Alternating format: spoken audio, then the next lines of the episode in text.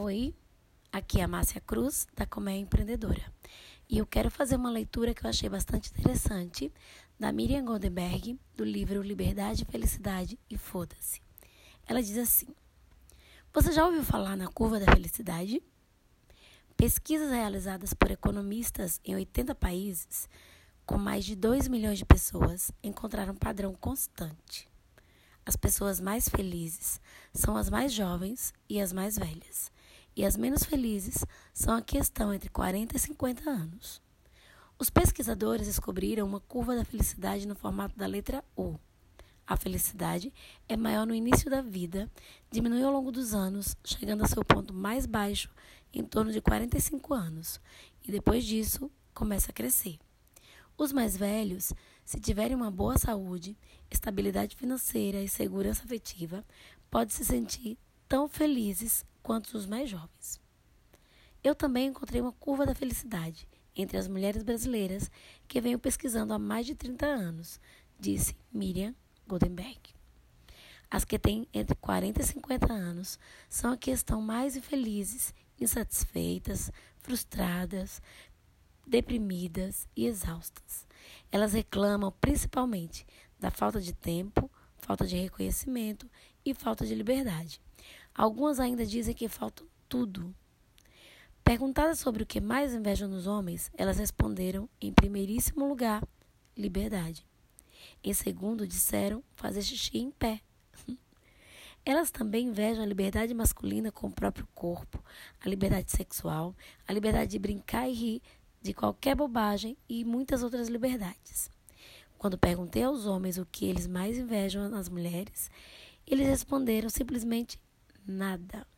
Quando perguntei o que as mulheres mais invejam em outras mulheres, elas responderam: corpo, beleza, juventude, magreza e sensualidade.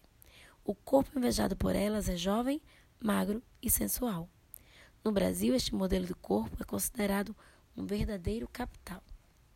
As mulheres brasileiras entre as maiores, estão entre as maiores consumidoras do mundo todo de cirurgia plástica, botox, tintura para cabelo, remédios para emagrecer, moderadores de apetite, medicamentos para dormir e ansiolíticos. São também as que estão mais insatisfeitas com o próprio corpo e que mais deixam de sair de casa e a festas e até mesmo de trabalhar quando se sentem velhas, gordas e feias. Não é à toa que as brasileiras têm pânico de envelhecer. Como disse uma professora de 45 anos, a maior crise foi quando fiz 40 anos. Entrei em pânico por estar ficando velha. Não sei se faço plástica, coloco botox e preenchimento.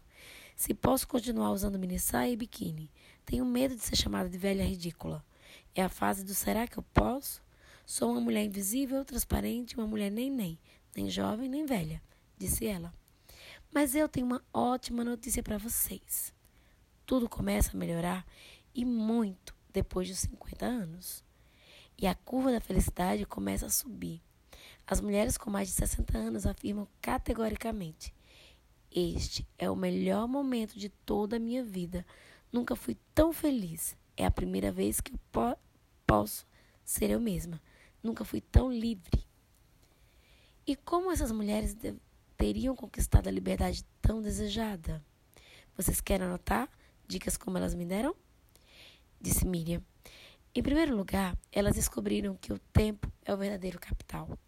Elas não podem nem querem mais desperdiçar seu próprio tempo. As mulheres mais jovens querem agradar e cuidar de todo mundo e reclamam que não têm mais tempo para si mesma.